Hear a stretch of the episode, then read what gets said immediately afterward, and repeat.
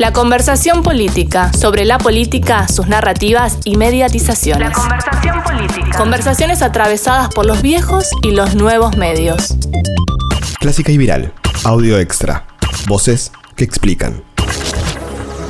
Belén Amadeo es argentina, es politóloga de la Universidad de Buenos Aires y doctora en comunicación pública por la Universidad de Navarra, España. En el ámbito académico se dedica a estudiar temas de opinión pública, comunicación política y cultura política. Es especialista en comunicación de gobierno y estudia la interrelación entre cultura y diálogo político. Con Belén nos interesaba conversar muy especialmente la relación o la interrelación entre la cultura política, los ciudadanos y los medios de comunicación. Cómo está ahora ese vínculo, esa relación y cómo va conformando una dinámica particular que permite generar una perspectiva también muy singular acerca de creencias, sentimientos y opiniones, sobre todo relacionado con la realidad política de cada país. La conversación.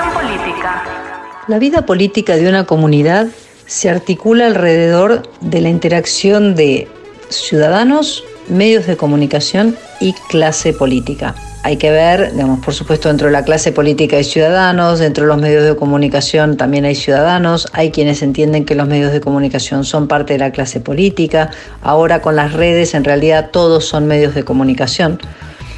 El asunto es que ah, para hacer un, análisis se puede arbitrariamente decir que estamos hablando de estos tres actores, ciudadanos, medios de comunicación y clase política.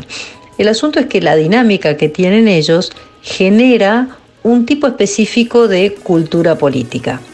Eh, esta cultura política tiene, digamos, es un término que viene de, de 1960, fue redefinido en 1990 por Almond y Verba. Eh, hablan de un un conjunto de orientaciones políticas que tiene una comunidad nacional o subnacional, es decir, puede ser un país o una provincia, hacia, este, bueno, hacia todo lo que tiene que ver con, con, su forma de autoadministrarse.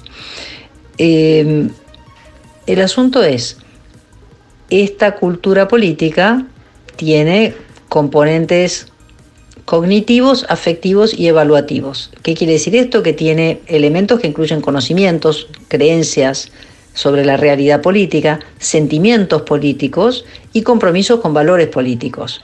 Uno puede querer más, en cuanto a los sentimientos, puede sentirse más estatista o más liberal, o el tema de los compromisos con los valores.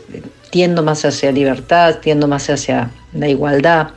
El asunto es que todo este conjunto de, de vivencia, de este conjunto de perspectivas, viene de la mano de una socialización primaria, es decir, cómo, cómo aprendió la gente lo que pasa en la calle, esto se aprende en casa. ¿sí? Si, si los niños muy pequeños ven que los padres tienen trabajo, que no tienen trabajo, que hablan mal de la política, que hablan bien de la política, hay una cuestión de socialización primaria, por supuesto, todo el proceso educativo formal, desde el jardín de infantes hasta la universidad inclusive, todo lo que tiene que ver con las actuaciones gubernamentales, sociales y económicas que se vienen dando en el sistema político y también eh, lo que reciben a través de los medios de comunicación.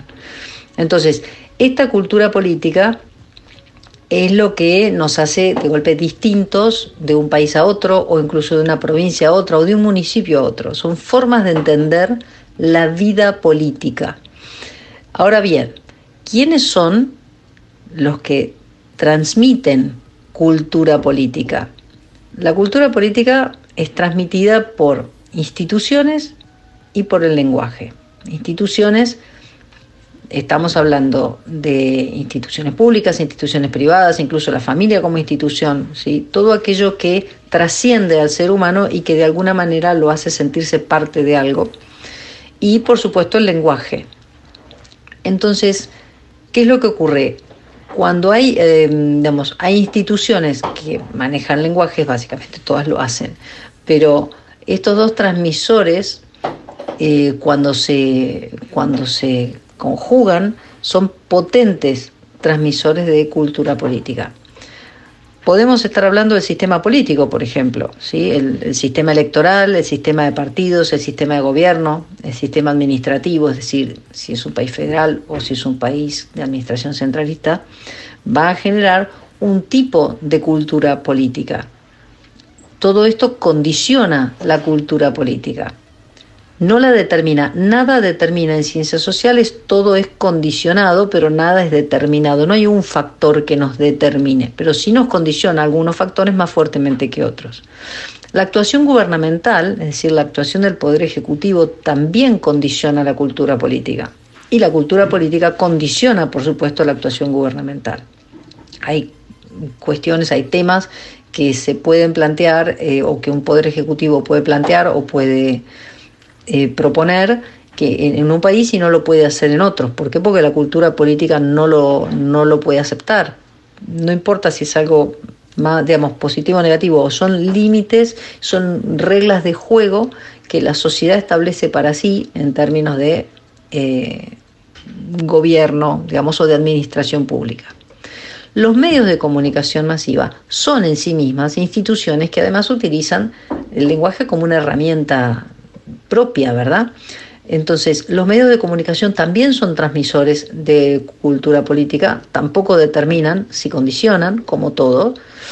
Eh, son, como digo, instituciones que transmiten contenidos simbólicos, eh, tienen una, una, suerte de archivo general de todas las experiencias comunes de los integrantes de una comunidad, de una sociedad, y la gente los considera idóneos para interpretar la realidad. Tienen credibilidad y tienen legitimidad. Entonces los medios de comunicación son transmisores de cultura política. Eh, como todos, no, no, determinan, pero sí condicionan. Y el, el asunto es hasta qué punto la opinión pública, la gente, vamos a decir así, los ciudadanos, les dan a ellos el rol de... Eh, de interpretar la realidad o de ponerse como filtros entre lo que ocurre en el Poder Ejecutivo y lo que, lo que yo aprendo de la política. El poder de los medios de comunicación eh, ha ido disminuyendo a, medida que la, la, gente se va, se va adueñando de las redes sociales. Sin embargo, frente a todo el tema de fake news y demás, eh, es interesante el papel de los medios de comunicación que siguen funcionando como referentes de, eh, de veracidad. Es decir, cuando hay dudas sobre algún contenido eh, que aparece en las redes, lo que naturalmente hace la gente es volcarse a los medios tradicionales en los que ellos confían, obviamente ya no tanto al papel, sino al sitio web o, al, o a la plataforma de información que tenga el, el, el, medio convencional para ver hasta qué punto esta información es verídica, no lo es, y para, por supuesto, recibir la interpretación que ellos están esperando de ese medio. Eh, entonces, la relación entre la cultura política y los medios de comunicación tiene que ver con que los medios de comunicación son transmisores de cultura política. La conversación política. La conversación política.